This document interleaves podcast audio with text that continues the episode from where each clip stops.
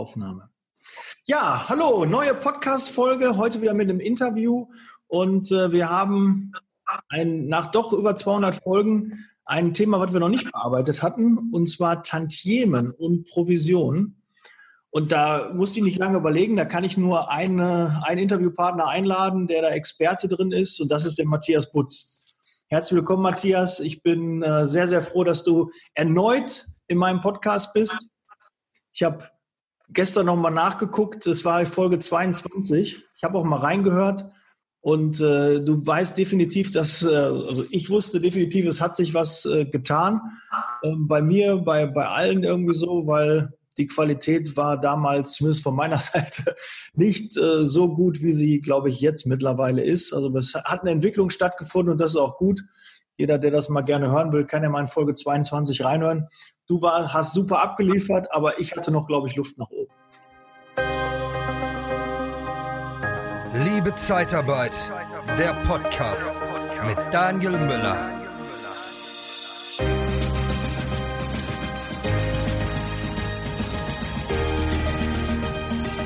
Ja, äh, hallo Daniel. Ähm, ja, vielleicht stellst du dich kurz mal vor. Genau. Ja, klar, gern. Erstmal, äh, hallo Daniel, guten Morgen, danke, dass ich das zweite Mal schon dabei sein darf. Das erste Mal hat einen großen Spaß gemacht, da waren wir auch noch ohne Bild unterwegs übrigens, das haben ja. wir nur als, als Audio gemacht. Und ich äh, verfolge Liebe Zeitarbeit natürlich auch äh, immer ein Stück mit. Äh, schon cool und echt stark, was du daraus gemacht hast. Also dazu erstmal herzlichen Glückwunsch und schön, dass ich wieder da bin. Wer bin ich? Mein Name ist Matthias Butz. Ich bin äh, alleiniger Gesellschafter und Geschäftsführer des Bergischen Personalservices. Das ist eine, wie man so schön sagt, klassische Brot- und Butter-Zeitarbeitsfirma. Wir sitzen in Bergisch Gladbach mit einem starken regionalen Fokus. Menschen aus der Region zu Unternehmen in der Region. Und ähm, ja, wir beschäftigen im Schnitt um die 200 Mitarbeiter. Ähm, Betätigungsfeld, jetzt klingelt hier natürlich das Telefon, das muss so sein. Das äh, Betätigungsfeld ist äh, technisch-gewerbliches Personal, das heißt, das meiste, was wir machen, geht Produktion, Handwerk, Logistik, dann ist ein bisschen Personalvermittlung dabei und ähm, äh, ja, jetzt haben wir wegen Fachkräftemangel, unsere Unternehmen fragen ja auch immer wieder, könnt ihr nicht, könnt ihr nicht, könnt ihr nicht. Haben wir jetzt auch angefangen, uns ein bisschen damit zu beschäftigen, bundesweite Montage noch anzubieten in der neuen Abteilung. Äh, mhm. das haben wir beide ja ganz früher auch schon mal äh, in, in verbündeten Unternehmen gemacht. Und, ähm, das waren unsere Anfänge, ja, ne? Genau, in den Anfängen. Das ist ja. das, was, was wir tun. Und ich habe mich natürlich gefreut, als du mit diesem Themenvorschlag kamst. Ja, Tantiemen. Äh, einfach ein sehr wichtiges Thema bei Kohle. Hört immer die Freundschaft auf. Kohle ist wichtig. Wir machen das irgendwie alle auch wegen dem Geld, weil wir unsere Familien ernähren müssen, weil wir irgendwelche Hobbys haben, weil wir Verpflichtungen, Verbindlichkeiten haben, die wir auch äh, decken wollen. Und dementsprechend, wenn man das Gehalt dann nach oben hin aufbessern kann, ist das halt äh, ja enorm wichtig und hat einen großen Anteil auch ähm, ja, des regelmäßigen Einkommens. Und man kann natürlich auch Mitarbeiter darüber gewinnen, wenn man eine gute Tantiemenregelung hat.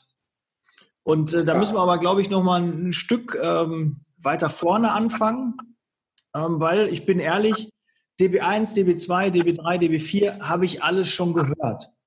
Aber ähm, wenn man so klassisch DB1 bis DB4 sieht, kann man das nicht unbedingt in der Zeitarbeit, finde ich, so eins zu eins umsetzen. Und äh, ich habe, wenn du mich jetzt fragst, ist das ein DB3, ist das ein DB4? bin ich ehrlich, kann ich dir gar nicht sagen. Aber ich weiß, wenn es, wenn es einer weiß, dann du. Ähm, vielleicht kannst du ein bisschen mal zu den DB1 bis DB4 ein bisschen was sagen, wie man das in der klassischen Zeitarbeit ähm, in der BWA ähm, davor findet, wo das anfängt, was so klassisch dann ähm, eigentlich der Betrag ist oder die, die Position, wo man dann gerade so ist.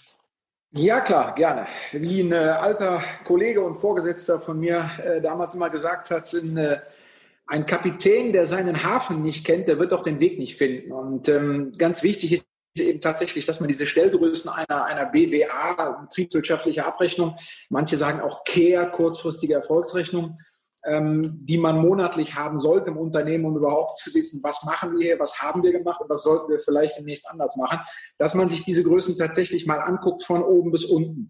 Präambel dazu. Es ist allerdings in unserer Branche auch ein Problem, dass dort gerne von Seiten irgendwelcher Vorgesetzter, Geschäftsführer oder sonst was ein Stück weit das Licht ausgelassen wird mit Absicht, weil man immer Sorge hat, dass die Angestellten zu schlau werden und man sie nie wieder dumm kriegt. Mhm. Ähm, ich habe immer gerne damit aufgeräumt, weil ich halt sage, die müssen ja alle wissen, wo wir hinwollen, wo wir sind und sollen natürlich auch das Ergebnis ihrer Arbeit vernünftig messen können. Deswegen gehe ich jetzt einfach mal für jeden verständlich, ich hoffe für jeden verständlich, so eine BWA von der ersten bis zur letzten Zeile grob durch. Also, das fängt tatsächlich an. Oben steht im Regelfall der Umsatz. Und dann kommen darunter irgendwelche Kosten und dann kommt so die erste Zwischenzeile. Das, da steht dann meistens DB1, Deckungsbeitrag 1. So, was ist der Deckungsbeitrag 1? Ich sage immer, ihr müsst euch vorstellen, das ist das, was nicht in eurem Büro passiert, sondern auf der Straße. Alles, was von außen gesehen bis zur Bürotür passiert, ist der Deckungsbeitrag 1. Das heißt, das ist das, der Deckungsbeitrag, den der Zeitarbeitnehmer oder auch die Servicekräfte, wie wir beim, beim Kundenservice in der Überlassung haben, die die erwirtschaften vor Verwaltungskosten. Also die, durch ihre Arbeit erzeugen die einen, einen Umsatz und dem gegenüber stehen direkt dem Mitarbeiter zuzuordnende Kosten. Da sind Lohnkosten, da sind Lohnnebenkosten. Der ist krank, der hat Urlaub, der hat Feiertage. Der braucht eine Arbeitshose, der braucht eine Gehuntersuchung. Ich persönlich rechne auch die ähm, äh, Sicherheitsfachkraftstunden anteilig rein, wenn der zum Beispiel rausfährt, Kundenbesuche macht und so weiter und so weiter. Und Umsatz minus diese direkt dem Leiharbeitnehmer zuzuordnenden Kosten ist der Deckungsbeitrag 1. Quasi so. Rohertrag, kann man das so sagen? Manche kennen das vielleicht nee. als Rohertrag? Nein? Nee, da wollte ich gerade hin. Das ist das, wie ich es empfehlen würde, aber wir springen jetzt gerade nochmal zurück auf Anfang. Es gibt Varianten, die sagen, nach dem Umsatz ziehe ich erstmal, ich nenne es mal, Opportunitätskosten des Umsatzes ab. Beispielsweise, ich habe einen Umsatz, äh, den ich planmäßig machen sollte, aber der wird geschmälert um möglicherweise Forderungsausfälle. Der wird geschmälert um möglicherweise Sconti, die ich einem Kunden zur Möglichkeit, zur Option gebe und der Kunde zieht die Sconti auch. Mhm. Dann hätte ich um. Ne? Wie bitte? Bonus, ne? Zum Beispiel auch, ne? Wenn du so einen Bonus hast für. Boni, genau, ja. ja. Ähm, das wäre dann Umsatz minus diese Kosten wäre dann der Rohertrag und dann kommen die Zeitarbeitnehmerlohnkosten und dann der DB1. Und hier fängt dann schon an, dass manche das anders nennen. Die einen, das, was ich Rohertrag nenne, ist für viele ein DB1 und das, was ich gerade DB1 vorgerechnet habe, ist dann der DB2. Also ist das dann quasi N plus 1 bis nach unten fortführend. Daher kommen einige auch bis zum DB4 ganz unten. In mhm. meiner BWA geht es bis zum DB3 und Feierabend, weil ich diese Rohertragsbetrachtung zum Beispiel nicht mache. Ja? Mhm. Also, das heißt, Umsatz, gegebenenfalls minus irgendwelche Kapitalkosten, die da oben noch zugehören, minus Lohnkosten und Lohnnebenkosten und so weiter. Der Zeitarbeitnehmer ist der DB1. So, jetzt haben wir draußen auf der Straße erledigt oder beim Kunden in der Halle. Jetzt machen wir die Bürotür auf von unserer Zeitarbeitsniederlassung oder Geschäftsstelle und da fängt der DB2-Bereich an. Denn wir betreten das Büro, das kostet Miete. Da sind wir mit dem Auto hingefahren, das kostet Leasingrate, Steuern, Versicherung, Benzin. Dann sitzen wir beide da und wollen unsere Disponentengehälter haben, Computer, Telefon, Post äh, und so weiter und so weiter, Putzfrau.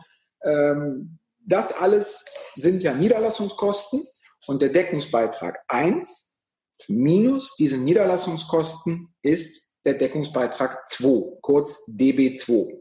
Mhm.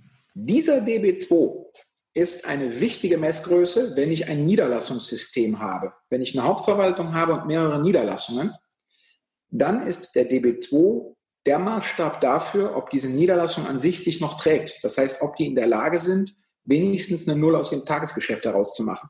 Hm, wenn es vom DB2, genau, hm. wenn vom DB2 in den DB3 ins Negative rutscht, kann das andere Gründe haben, durch zum Beispiel Hauptverwaltungsumlagen oder solche Dinge. Aber der DB2 bildet ab, ob die Einheit an sich profitabel läuft. Mhm. So, jetzt haben wir schon ein bisschen einen Ausblick auf den DB3 gegeben. Das heißt, ich habe meinen DB2, das ist dann nach Verwaltungskosten intern, ist das das Niederlassungsergebnis oder das Ergebnis der Firma.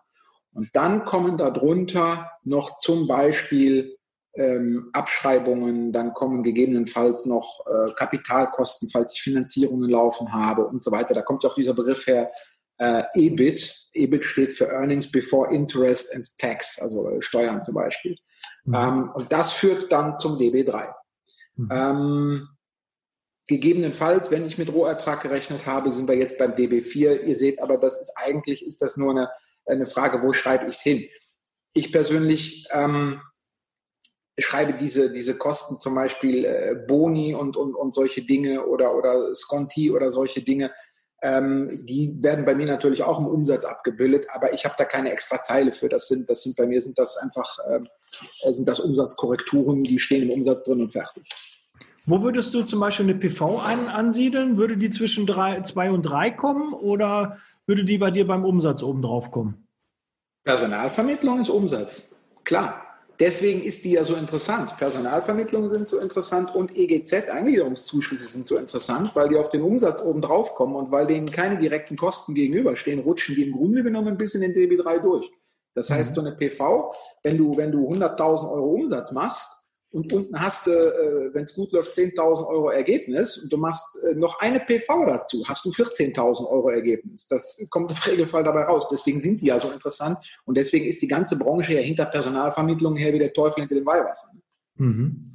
Aber äh, also ich, ich kenne das eher, dass, äh, dass wir das erst nach dem DB, DB2 äh, quasi dann dazu buchen ähm, damit ähm, die Prozente bei, dem, bei der Unproduktivität, bei den Produktivlohn etc. halt nicht verfälscht werden. Weil eine PV, wenn du da 6.000, 7.000 draufpackst, ähm, hast du natürlich eine Verschiebung in den Prozenten, um die im Verhältnis ähm, zu sehen. Wenn du deine KPIs, also deine, deine Beschäftigungsgradindikatoren, wenn du die in Euro rechnest, ja. wenn du also sagst, du hast, weiß ich nicht, auf, auf 100 äh, Geldeinheiten hast du vier Geldeinheiten Krankheit. Wenn du das mhm. rechnest, ja, dann müsstest du das getrennt ausweisen. Ich selber habe da eine Unterzeile für. Also bei mir gibt es Umsatz und Umsatz PV und das ist, ist bei mir dann eine, eine Umsatzsumme insgesamt. Du kannst es ja leicht auseinanderrechnen, wenn du das messen willst. Mhm. Im Übrigen würde ich persönlich die Unproduktivität, Krankheit, Feiertage und so weiter, die würde ich nicht in Euro messen, sondern immer in Beschäftigungsstunden. Warum ist das so? Klar interessiert mich, wie viel Geld ich dafür ausgebe. Aber wenn ich wissen will, habe ich ein Problem mit zu viel oder zu wenig Urlaub oder habe ich ein Problem mit überhöhten Feiertagslohnfortzahlungskosten, dann kann es ja sein, dass der eine, der 20 Euro Stundenlohn hat, mir den Durchschnitt komplett zerbombt und alle anderen haben EG1 in 10,15 Euro dann gibt das unter Umständen ein falsches Bild. Deswegen rechne ich persönlich die Produktivität und Unproduktivität, die rechne ich in Lohnstunden. Das mache ich nicht in Euro. Aber das ist Geschmackssache. Man kann natürlich beides tun.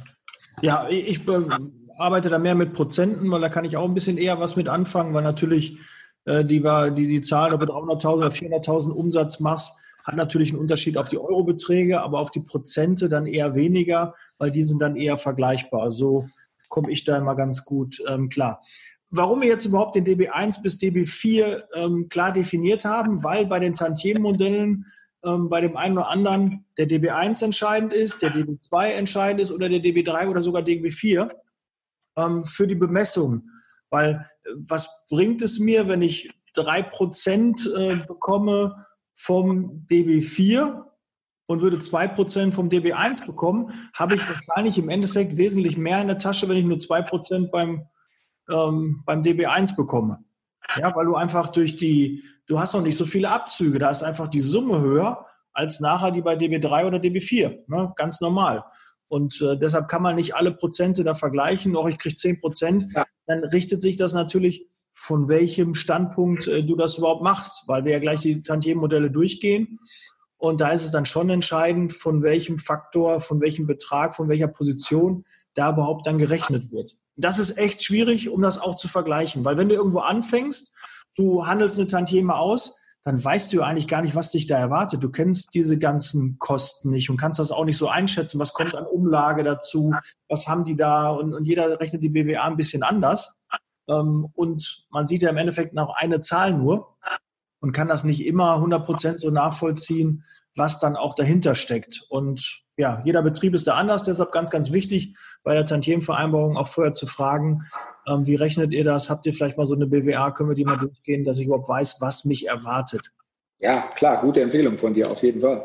Ja, weil das ist ja, du musst dich eh darauf verlassen, was die so sagen. Ach ja, wir haben 50 Mitarbeiter und dann fängst du da an und dann haben die auf einmal nur 20 am Planning.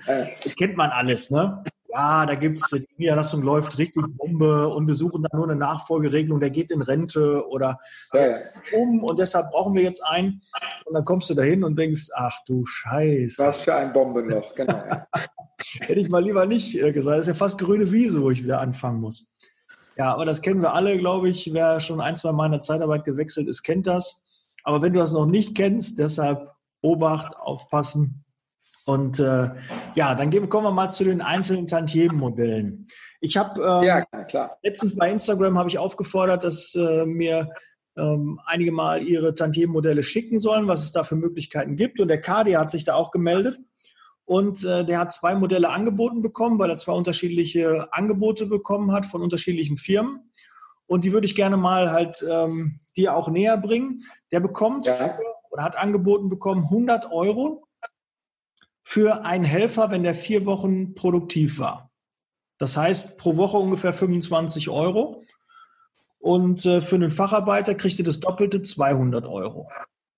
Jetzt haben wir gerade schon im Vorgespräch so ein bisschen spekuliert, kriegt er das jeden Monat? Oder, äh, ne, weil, wenn man mal so, rechnen wir mal, keine Ahnung, äh, du hast 40 Helfer, na, hast du 4000 Euro. Wenn die vier Wochen, jeden Monat. Jeden Monat. Ja, wäre dann. Und dann hast du noch. Und dann kriegt unser lieber Kadia auch weiter. Dann äh, ja. sind nochmal 6000 Euro. Dann hast du jeden Monat ja. 10.000 Euro. Der, äh, schick. Funktioniert ja nicht meine ich, kann, kann nicht sein. Das ist, das ist eine Bonifizierung, die macht ja keinen Sinn. Da kriegt der Mensch ja, der macht 40, 40 Helfer, 30 Facharbeiter, 70 Mann im Servicemix, ist eine attraktive Niederlassung, überhaupt keine Frage. Der macht seinen Chef schon irgendwie glücklich, er saugt aber auch den kompletten Gewinn ab. Der kriegt ja 10.000 Euro Bonus jeden Monat. Und er wird ja nicht der einzige Mitarbeiter sein, ne? Da wird es ja noch andere geben. Die auch irgendwas. Die ja, Ne, der genau. will natürlich auch. Ich weiß jetzt gar nicht, ob der KD jetzt äh, Niederlassungsleiter war oder Disponent war. Ähm, gibt natürlich da unterschiedliche Regelungen. Aber das Modell ist zumindest sehr transparent, weil viele scheitern auch daran, viele Unternehmen, die haben einfach ein extrem kompliziertes Tantiemenmodell.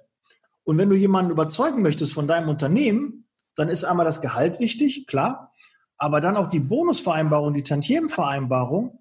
Und wenn die so kompliziert ist, dass er das gar nicht so greifen kann im Vorstellungsgespräch schon nicht und denkt, ja, wie soll das denn funktionieren. Deshalb versucht eure Tantiemenmodelle so einfach wie möglich zu halten, damit ihr das einfach mal an einem Beispiel eben kurz rechnen könnt. Und ja, ja je einfacher, desto besser und desto eher wirst du den Bewerber überzeugen, dass er bei dir anfängt.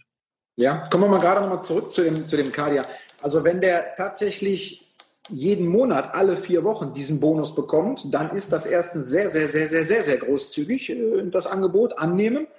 Ähm, und insofern auch sinnvoll, als dass es eben regelmäßig ist. Ich glaube aber, wir sollten das so verstehen, dass der das als eine Art Einmalprämie pro Mitarbeiter bekommt. Für jeden Facharbeiter, den er, wie man so schön sagt, an die Arbeit bringt, mhm. ähm, kriegt er nach vier Wochen, damit sich das rechnet, einmalig 200 Euro. Wenn das so ist, dann finde ich dieses System unabhängig von der Höhe des Betrages sinnvoll, weil die können da ja unter Umständen, gerade ein Facharbeiter, der läuft 18 Monate oder genauer gesagt 17 Monate und 29 Tage. Ähm, das ist eine unendlich wertvolle Sache und das wird nur ein einziges Mal prämiert. Das ist ungünstig. Der, also der, der, der beschert ja seinem Chef laufend, ich übertreibe mal, äh, große Einkünfte mit, mit so einem Service-Mix. Wenn das als Einmalprämie zu verstehen ist, unabhängig von der Höhe, würde ich es ablehnen. Mhm. Und ich würde das wahrscheinlich auf Woche gerechnen, dass ich dann einfach kleinere Beträge mache, weil es halt manchmal auch ähm, durch Urlaub bedingt oder Krankheit, dann ist er auf einmal nur drei Wochen tätig. Da müsste ja trotzdem noch irgendwie eine Messgröße geben. Ja, da war der drei Wochen produktiv. Dann würde ich das auf Woche, dann kriegt er jeweils 25 Euro für den Helfer und 50 Euro für den Facharbeiter. Ja, und es ist auf jeden Fall transparent. Jeder kann es schnell nachvollziehen. Da ist kein Gemauschel. Es, ich würde es allerdings auch an ein bisschen Bedingungen knüpfen. Ja, du kannst einen 1-6er-Faktor machen oder du kannst auch einen Zweier-Faktor machen. Auch richtig. Muss man natürlich auch gucken. So 1-6 kriege ich viele Aufträge, da habe ich äh, viele Einstellungen. Wir haben mal ähm, bei uns äh, eine Aktion gehabt, dass wir für jede Einstellung Geld bekommen haben und äh, wollten damit eigentlich die Anzahl der gesamten Mitarbeiter erhöhen. Ja. Aber da haben wir halt Standorte gehabt, die dann pro Monat so 20, 25, 30 Mitarbeiter quasi umgewälzt haben, weil da eine gewisse Fluktuation war, aber im Endeffekt kein, äh, kein Anstieg des Umsatzes oder der Mitarbeiteranzahl hatten. Die ja, haben einfach immer wieder Hire and Fire, äh, na eigentlich nicht so, aber du weißt selber, wenn du im Helfergeschäft bist, hält sich nicht jeder. Du stellst zehn ein und da bleiben dann am Ende der Woche irgendwie fünf oder sechs über. Ne? Äh, klar kann man darüber reden, dass man die Quote verbessert, dass man nicht alles einstellt, was äh, geritten und geflogen kommt. Aber manchmal kennt man das, hängt auch manchmal am Kunden ab. Äh, sind ja nicht immer nur schöne Aufträge, die wir haben, sind wir mal ehrlich, ne? Wo du auch so interessierten Affen hinsetzen kannst. Äh, das äh, heißt dann nicht jeden äh, Mitarbeiter da vom Hocker, dass er sich freut, dass er da irgendwie in irgendeinem kalten Lager äh, irgendwelche Pakete von A nach B immer schiebt. Ne? Das ist natürlich äh, nicht immer, hängt an der Attraktivität des ja, Kunden gibt es, klar. Und natürlich auch die Betreuung, die auch dahinter steht. Ja, das wäre ein Modell. Und das Zweite, was er gesagt hat, ähm, er hat angeboten bekommen 6% vom DB3. Ja, das ist halt, genau. wenn du im Vorstellungsgespräch bist, kriegst 6% vom DB3. Schön. Mhm. Kann er aber erstmal nicht messen. Weiß er nicht, was alles da im Hintergrund ist. Was ist genau dann DB3? Wie sehen die das so ein bisschen? Ne? Also sind schon ziemlich viele Kosten abgegangen. Also das Unternehmen ist auf der sicheren Seite davon 6% abzugeben, wird sie jetzt nicht in eine finanzielle Schieflage bringen. Und es das heißt ja auch, wenn kein Gewinn gemacht wird, kriegt der Junge auch nichts ausgezahlt. Bingo. Und dann muss man da nämlich noch ein bisschen böser werden. Haben wir in dieser Einheit, die der Gute führen soll oder will, haben wir überhaupt eine Chance, in den DB3-Bereich reinzukommen?